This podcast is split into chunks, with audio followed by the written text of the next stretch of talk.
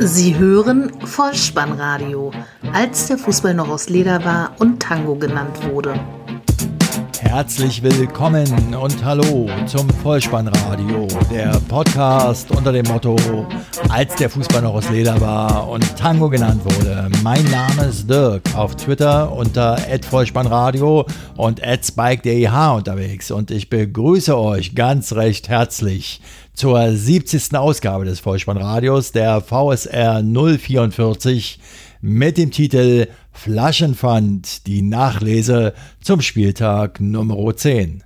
28 Tore an diesem Spieltag. Es wird der Frage nachgegangen, was ein Flaschenwurf mit dem Wembley-Finale 1966 zu tun haben könnte. Außerdem findet das Rentenrecht besondere Anwendung im Topspiel und es werden Pechbrot-Werbeslogans bemüht. Ferner werden Movember und die Subscribe 9 erwähnt. Viel Spaß dabei! Bevor wir wieder abgrundtief in die Momente des Spieltages eintauchen, möchte ich eine übergeordnete Bemerkung zum ZDF Sportstudio machen. Ich bin kein großer Verfechter dieser Fernsehsendung. Ich muss sagen, ich bin es nicht mehr. Aktiv, regelmäßig und mit Freude habe ich diese Sendung geschaut, als noch Harry Valerien, Dieter Kürten oder Karl Senne dieses Sportstudio moderiert haben. Aber schließlich war ja an diesem Wochenende der Bundestrainer zu Gast. Und wenn so hoher Besuch ansteht, dann ist es ja fast schon staatsbürgerliche Pflicht, da mal reinzuschauen. Das habe ich getan. Moderatorin war an diesem Wochenende Frau Müller-Hohenstein. Vielleicht hat ja der eine oder andere von euch dieses Interview auch angeschaut und wird mir sogar beipflichten. Ich fand, es kam keine angenehme Gesprächsatmosphäre zwischen der Moderatorin und Yogi Löw auf. Ja, ich möchte sogar fast von blutleer sprechen. Löw war genervt von den Fragen der Moderatorin und sie wiederum war gelangweilt von seinen Antworten zur Europapokalschwäche der deutschen Teams und dem möglichen WM-Aufgebot.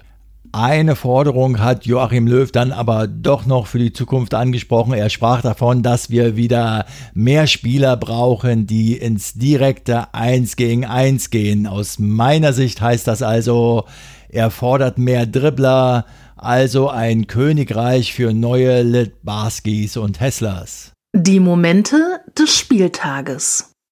Meine scheckkartengroße Computerplatine, der Raspberry Pi, ermöglichte es mir auch an diesem Freitag wieder Bundesliga zu schauen und so kam ich in den Genuss der Begegnung 1. FSV Mainz 05 gegen die Eintracht aus Frankfurt.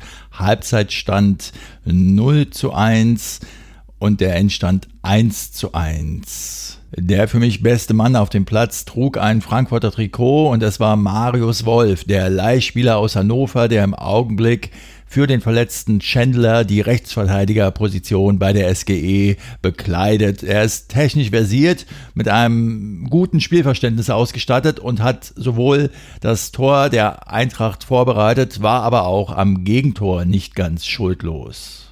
In der 37. Minute gehen die Frankfurter in Führung. Die Mainzer haben den Ball eigentlich sicher. Brosinski schirmt ihn an der Grundlinie ab und will wohl einen Abstoß herausholen, aber Wolf schnappt sich den Ball und gibt ihn dann nach innen. Der Mainzer Keeper fälscht ihn dann noch unglücklich ab, so dass der Kapitän der Mainzer, Stefan Bell, unglücklich in diesen Ball hineinrutscht und ihn aus einem Meter ins eigene Tor abfälscht. Zweite Halbzeit, 71. Spielminute, Eckball für die Mainzer. Serda eingewechselt, schlägt zunächst über den Ball, dann bekommen die Frankfurter aber die Kugel nicht geklärt, sodass Muto ihn erneut in den Strafraum geben kann.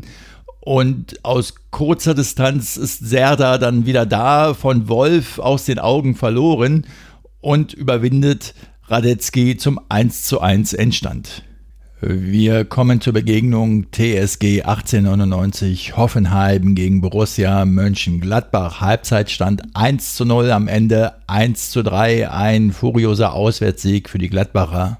Wer sich von euch schon immer die Frage gestellt hat, warum man am Flughafen seine gefüllten Wasserflaschen vor der Sicherheitskontrolle abgeben muss, um sie dann im Innenbereich wieder käuflich erwerben zu können, Der wird auch hier keine Antwort finden. Tut mir leid. Dennoch spielt ein Plastikflaschenwurf von Julian Nagelsmann unmittelbar nach dem Ausgleich der Gladbacher in der Medienberichterstattung eine große Rolle. Er schleuderte nämlich nach dem Tor zum 1:1 Ausgleich der Gladbacher seine leere Plastikflasche wutentbrannt in die Zuschauerränge und traf damit einen Besucher am Kopf. Eigentlich wollte er wohl nur die Mauer hinter seiner Trainerbank treffen, doch Nagelsmann entschuldigte sich danach bei dem Zuschauer, der wohl TSG-Fan war, und die Sache wird wohl keine großen Konsequenzen nach sich ziehen. Mir stellen sich aber da durchaus noch Folgefragen. Erstens war da Pfand drauf auf der Flasche. Zweitens wird der B- und G-troffene Zuschauer am Montag zum Arzt gehen und über unbestimmte Kopfschmerzen seit dem Wochenende klagen und wird das dann unmittelbare Auswirkungen auf den Geldbeutel von Herrn Nagelsmann haben. Und drittens, warum hat eine Begleitperson des Zuschauers die Flasche wieder Richtung Nagelsmann zurückgeworfen und somit zumindest seinen eBay-Ruhm verspielt? Wer weiß, welches Bohai der Verbleib des Finalballs vom Wembley-Finale 1966 England-Deutschland jahrzehntelang auslöste, wird erahnen können, welche Chance hier vertan wurde. Die Tore. In der 25. Minute gehen die Gastgeber durch Demir bei in Führung. Schulz flankt von der linken Seite. Elvedi wehrt ihn noch ab und Demir bei zieht mit links ab. Der Ball fliegt über Westergaards Kopf hinweg. Man hatte so den Eindruck, ach, da hätte er doch früher mal die Birne hingehalten. Das macht er aber später dann nochmal. Dem Gladbacher Keeper Sommer war die Sicht verstellt und so schlägt die Kugel ein. 1 zu 0 für Hoffenheim. 61. Minute dann der Ausgleich für die Gladbacher. Grifo flankt von links und Hazard nimmt den Ball gekonnt mit der Brust an und aus Spitzenwinkel vollstreckt er dann mit dem Außenriss ins linke Eck. Und es sollte noch besser kommen für die Mannen vom Bökelberg, denn in der 79. Minute ging erneut Grifo an den Hoffenheimer Abwehrspielern vorbei, wie einst Markus Wasmeier an den Slalomstangen. Und er hatte den Ball am Fuß, gab ihn dann an Ginter weiter und der konnte dann aus 14 Metern zentraler Position flach ins rechte Eck vollstrecken zur 2 zu 1 Führung. Und wenn man bei Ansicht des Führungstreffers der Hausherren noch gedacht hat, na warum geht denn der alte Wikinger Westergaard dort als Gladbacher Abwehrspieler nicht noch mit dem Kopf hin, so macht er es dann in der 82. Minute durchaus besser. Eckball von rechts. Elvedi legt den Ball per Kopf in die Mitte und Westergaard ist dann aus vier Metern da, setzt zum Flugkopfball an und stellt den 3 zu 1 Endstand für die Gladbacher her. Was mir bei dieser ganzen Flaschenwurfaktion um den Trainer Nagelsmann zu kurz kam, Gladbach hat auswärts in Hoffenheim gewonnen. Das ist durchaus zu würdigen. Und Vincenzo Grifo, der Zugang aus Freiburg, war überragender Mann auf Gladbacher Seite. 52.131 Zuschauer pilgerten ins Berliner Olympiastadion, um die Begegnung Hertha BSC gegen den Hamburger Sportverein zu sehen. Darunter die Ex-Bundestrainer Berti Vogts und Jürgen Klinsmann. Der aktuelle Bundestrainer saß zur selben Zeit in Sinsheim. Sie alle wollten also die Begegnung zweier Teams sehen, die beide seit sieben Pflichtspielen sieglos waren. Und die Berliner gewannen am Ende 2 zu 1 bei einer 1 zu 0 Halbzeitführung. Kurz zusammengefasst kann man das vielleicht in alter Pechbrot-Werbeslogan-Tradition machen. Diese Slogans waren früher immer auf der U-Bahn-Linie 6 zu sehen zwischen Altmariendorf und Altegel. Da hieß es zum Beispiel, ach liebe Mutti, bitte, bitte, gib mir noch ne Pechbrotschnitte. Oder der Orje fragt den Kulle, hast du nicht ne Pechbrotstulle? So oder so ähnlich kann man es also machen für diese Begegnung Hertha BSC gegen den HSV. Das könnte dann so lauten, die Tore machten Rekik stark, doch Fiete fast den Sieg verdarb. 17. Minute, Eckball Plattenhardt, mit dem Kopf ist Niklas Stark zur Stelle im hohen Bogen ins lange Eck 1 zu 0 Halbzeitführung. 50. Minute, diesmal schlägt Mitch Weiser den Eckball und findet den Kopf von Rekik. Der Ball landet im hohen Bogen wiederum im linken Knick 2 zu 0 für die Berliner. Und in der 56. Minute kam dann auf Hamburger Seite Fiete Arp für Eckdahl und der machte dann in der 73. Minute sein erstes Bundesligator. Flanke von der rechten Seite von Diekmeyer. Papadopoulos legt den Ball per Kopf quer und Arp ist da und trifft mit einem Volley aus 12 Metern. Der FC Schalke 04 empfängt den VfL Wolfsburg 1 zu 0 zur Halbzeit für die Gastgeber. Am Ende trennen sie sich unentschieden 1 zu 1. Und damit hat der Wolfsburger Trainer Schmidt seinen Bundesligarekord mit sechs Unentschieden in Folge zum Start nun ganz für sich und verfestigt damit seinen Ruf als Remy Martin. Bei der Betrachtung der Zusammenfassung dieses Spiels konnte ich mich des Eindruckes nicht erwehren, dass der Schiedsrichter auf dem Platz, in dem Fall war es Schiedsrichter Schmidt, an diesem Spieltag endgültig Gefallen gefunden hat an der Video Assistant Area und sie als Spielzeug für sich ja entdeckt hat. Er hat zunächst mal in den entsprechenden Situationen das Spiel unterbrochen, sich dann die Szenen genüsslich angeschaut und erst dann eine Entscheidung gefällt. So geschehen in der 42. Spielminute. Gülavogi umklammert Kehra im Strafraum und der Schiedsrichter zögert zunächst, lässt zunächst weiterlaufen, schaut sich dann nach Rücksprache mit dem Video Assistant Referee die Szene nochmal an und gibt Elfmeter. Bentaleb vollstreckt zum 1 zu 0. 60. Spielminute. Naldo geht im Strafraum etwas ungestüm mit dem Arm gegen Gerhard vor. Schiedsrichter Schmidt gibt erneut Elfmeter, aber Mario Gomez rutscht mit dem Standbein weg und schießt deutlich drüber. In der dritten Minute der Nachspielzeit, 90 plus 3 also, macht es Mario Gomez besser und verlängert einen Kopfball zum eingewechselten Origi. Und Origi, der weiß jetzt wie und stochert den Ball an Fährmann zum 1 zu 1 Endstand vorbei. Bayern 04 Leverkusen gegen den ersten FC Köln 2 zu 1. Am Ende zur Halbzeit führte der Tabellenletzte aus Köln noch mit 1 zu 0. Ja, der erste FC Köln ging in der 23. Minute in feinster Island-Manier in Führung. Ein weiter Einwurf von Sörensen gelangt im Strafraum zu Gyrassi. Der dreht sich um Tar herum und boxiert das Leder aus fünf Metern vorbei an Leno. Nachdem sich der erste FC Köln zu Beginn der zurückliegenden Woche vom Sportvorstand Jörg Schmatke getrennt hat und auch unter der Woche im DFB-Pokal bei Hertha BSC erfolgreich war. So gingen sie jetzt also mit einer Halbzeitführung in die Kabine. Doch in der 54. Minute der Ausgleich für die Werkself über Alario und Volland kommt der Ball zu Bailey, der sein drittes Saisontor erzielt und zum 1 zu 1 einschiebt. Und in der 74. Minute dann sogar der Siegtreffer für Leverkusen. Nach einer Ecke kommt der Ball zu Bender, der dreht sich um Lehmann herum und trifft unhaltbar ins rechte Eck zum 2 zu 1 Endstand.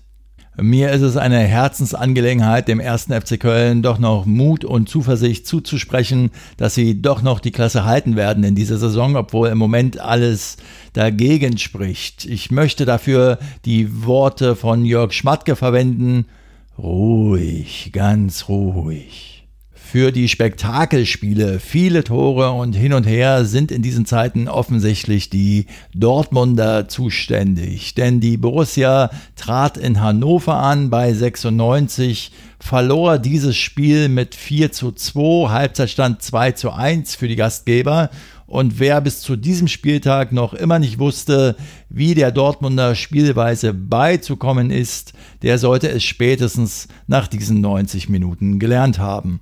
19. Minute weit aufgerückte Dortmunder, die Hannoveraner kontern im eigenen Strafraum. Korb schickt Klaus, der geschickt gegen Birki einfädelt. Der Schiedsrichter gibt elf Meter und Jonathas nutzt die Chance zur 1 zu 0 Führung.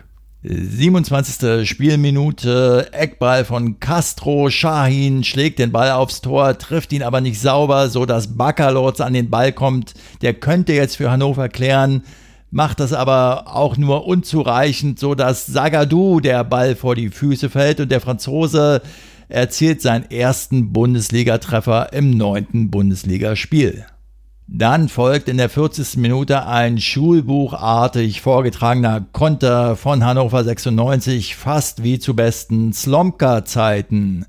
Über Klaus und Jonathas kommt der Ball schließlich zu Bebu und entgegen der Laufrichtung Birkis schiebt er das Leder ins rechte Eck.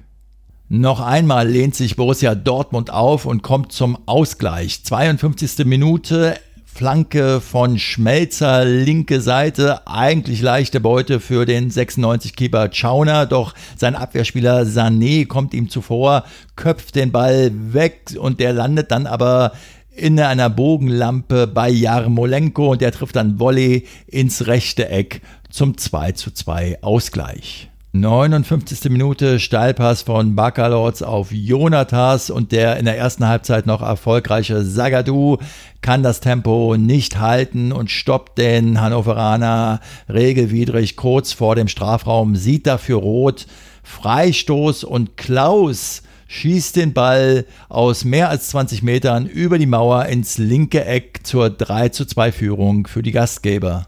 In der 86. Minute dann der Schlusspunkt in diesem Spiel. Erneut ein gut vorgetragener Angriff der Hannoveraner. Harnik schickt Bebu. Der hat nur noch Batra vor sich, umkurvt den Spanier und vollendet dann trocken ins linke Eck. Es war sein zweiter Treffer an diesem Tag und insgesamt der 4 zu 2 Endstand für Hannover 96. Das Topspiel an diesem Samstagabend zwischen dem FC Bayern München und Leipzig Endstand 2 zu 0. Das war auch schon der Halbzeitstand. Dieses Topspiel hielt nicht ganz das, was wir uns alle davon erwartet haben. Schuld daran waren meiner Ansicht nach mal wieder eine rote Karte und auch natürlich das kräftezehrende Spiel dieser beiden Mannschaften unter der Woche im DFB-Pokal. Seitdem Leipzig aufgestiegen ist, haben sie jetzt vier Pflichtspiele gegen den FC Bayern absolviert und haben davon dreimal eine rote Karte kassiert. Mir kommt das ein bisschen so vor wie ein junger, ungestümer, angriffswütiger Boxer, der sich jedes Mal wieder eine blutige Nase einholt. Auf der anderen Seite kann man natürlich sagen, die Bayern gewinnen, ja, aber wieder im 11 gegen 10. Zweimal in den letzten Spielen gegen Leipzig und davor auch gegen den HSV. Nun, im Rentenrecht kann man ja bei Vorliegen bestimmter Voraussetzungen immer eine Begleitperson beanspruchen. Nun ist Jupp Heinkes ja schon über 70, die Bayernbank wohl für Begleitpersonen aber schon zu voll. Schließlich sitzt ja da auch schon Bratzo rum. Also muss man das irgendwie anders auflösen und da dezimiert man dann einfach die Gegner. Wobei man auch dazu sagen muss, jede dieser roten Karten in den letzten Wochen gegen die Bayern-Gegner die konnte man durchaus geben. Dieses Mal ist es dann in der zwölften Minute soweit. Rudi steckt den Ball fein durch zu Robin, der frei durch wäre, aber von Orban noch abgedrängt und zur Seite geschoben wird. Der Schiedsrichter gibt die rote Karte und Freistoß, den Robin dann ausführt und an Gulaschi scheitert. Die Führung für die Gastgeber dann in der 19. Minute, Doppelpass zwischen Rudi und Robin. Der Niederländer gibt den Ball nach innen, wo James Rodriguez auftaucht und aus elf Metern die Kugel ins rechte untere Eck befördert. In der 38. Minute dann schon die Entscheidung, diesmal ein fein getimter Steilpass von Martinez auf Lewandowski und der trifft rechts unten zum 2 zu 0 Endstand. Die zweite Halbzeit war dann nur noch Ergebnisverwaltung. Die Bayern schoben sich kräfteschonend die Kugel hin und her und auch Leipzig konnte und wollte wohl auch nicht mehr, wenn man Hasenhüttels Worten nach dem Spiel Glauben schenken darf, der dort von Schonung in der zweiten Halbzeit sprach. Am Sonntag angekommen lautet die erste Begegnung SV Werder Bremen gegen den FC Augsburg. Halbzeitstand 0 zu 2, am Ende 0 zu 3. Der SV Werder Bremen wartet seit exakt sechs Monaten, seit dem 29. April 2017, auf den ersten Ligasieg. Und für den FC Augsburg war es der vierte dreifache Punktgewinn gegen Werder Bremen in Folge. In der 40. Spielminute erzielte Gregoritsch das 1 zu 0 für Augsburg nach einer Flanke von Max. Noch in der Nachspielzeit der ersten Hälfte gibt es einen Elfmeter für den FCA. Finn Bogerson wird von Moisander im 16er getroffen. Der Schiedsrichter zeigt auf den Punkt. Und Alfred Finn Bogerson nimmt sich der Sache selbst an und erzielt das 250. Bundesligator für die Augsburger. Den Schlusspunkt in der 61. Spielminute setzt erneut Gregoritsch, der Ex-HSVer, über Kedira und Kajubi kommt der Ball zum Torschützen, der aus 14 Metern auf 3 zu 0 stellt. Nach Spielende sprach dann der Geschäftsführer Sport vom SV Werder Bremen, Frank Baumann, an seinem 42. Geburtstag übrigens von einer erschreckend schwachen Leistung seiner Mannschaft. Sie sei nicht gelaufen, habe nicht gekämpft und auch wollte sich Frank Baumann nicht dazu äußern, ob der Trainer Alexander Nuri im nächsten Ligaspiel bei der Eintracht aus Frankfurt am Freitag noch auf der Bank sitzen wird. Wir werden es alle gemeinsam wahrscheinlich eher früher als später erfahren, aber eins ist Fakt, der SV Werder Bremen bleibt mit fünf Punkten und weiterhin sieglos auf Tabellenplatz 17 stehen. Und damit gibt es eine Parallele zum ersten FC Köln. Beide Teams haben unter der Woche im DFB-Pokal gewonnen, konnten aber in der Liga diesen Aufwärtstrend nicht bestätigen. Auch im zweiten Sonntagsspiel gab es drei Tore zu bestaunen, diesmal aber für die Heimmannschaft. Der VfB Stuttgart schlägt den SC Freiburg 3 zu 0, Halbzeitstand 2 zu 0. Ähnlich wie im Topspiel am Samstagabend zwischen den Bayern und Leipzig gab es eine frühe rote Karte für das Auswärtsteam. Diesmal war in der zwölften Minute Soyunchi betroffen, der Freiburg-Verteidiger, der ein Handspiel machte, nachdem er von Ginczek gestoßen worden ist und damit aber laut Schiedsrichter eine klare Torchance vereitelte. Dem kann man sich anschließen. Aus meiner Sicht muss man das aber nicht zwingen, denn ob daraus tatsächlich eine glasklare Torchance entstanden wäre, bleibt zu bezweifeln, denn Soyunchi stand immerhin noch näher am Ball als Ginczek. So oder so ähnlich argumentierten auch die Freiburger, zumal sie in dem Schubster von Ginczek an Soyunchi auch schon ein Foul sahen und da die Aktion dann eh hätte abgepfiffen werden müssen. Der SC Freiburg also somit für mehr als 75 Minuten in Unterzahl und die Stuttgarter münzten ihre drückende Überlegenheit dann auch in Tore um. So geschehen in der 38. Minute, Flanke von Öcan am linken Flügel, an der Strafraumkante verpassen Koch und Haberer, sodass der Ball Ginczek vor die Füße fällt und der vollstreckt zum 1 zu 0 für die Schwaben. In der vierten Minute der Nachspielzeit der ersten Hälfte, 45 plus 4 also, dann schon die Vorentscheidung. Wieder die linke Seite, wieder Öcan, wieder Flanke und diesmal steht Pavard da, der Franzose, mit dem Kopf, verlängert er den Ball ins rechte Eck. Es war das erste Bundesligator des Stuttgarters. Der eingewechselte VfB-Stürmer Simon Terodde schießt dann in der 82. Minute das 3 zu 0 und damit das letzte Tor an diesem 10. Bundesligaspieltag. Damit haben wir nicht nur den zehnten Bundesligaspieltag hinter uns gelassen, sondern auch der Oktober, bekanntlich ja der zehnte Monat im Jahr, läutet so langsam seinen Abschied ein. Demzufolge steht also nicht nur der elfte Spieltag vor der Tür, sondern auch der elfte Monat des Jahres, der November. Und mit ihm die Aktion Movember, eine Zusammenkunft der Worte Mustache und November und die Movember Foundation dient dazu, die Männergesundheit zu erhalten bzw. Spenden für die Männergesundheit zu sammeln. Das Vollspannradio ist in diesem Zusammenhang gespannt darauf, welcher Bundesliga-Profi den schönsten Schnurrbart präsentiert. Dazu haben die Akteure ja aber noch einige Wochen Zeit. Was uns jetzt fehlt, ist noch die Vorschau auf den kommenden elften Spieltag in Form eines Toto-Tipps die 1 steht dabei für Heimsieg, die 0 für Unentschieden und die 2 für Auswärtssieg. Los geht's. Der Tototyp. Am Freitag, 3.11.2017, trifft Eintracht Frankfurt auf Werder Bremen 1. Am Samstag dann Leipzig gegen Hannover 96 0. Der SC Freiburg trifft auf Schalke 04 2.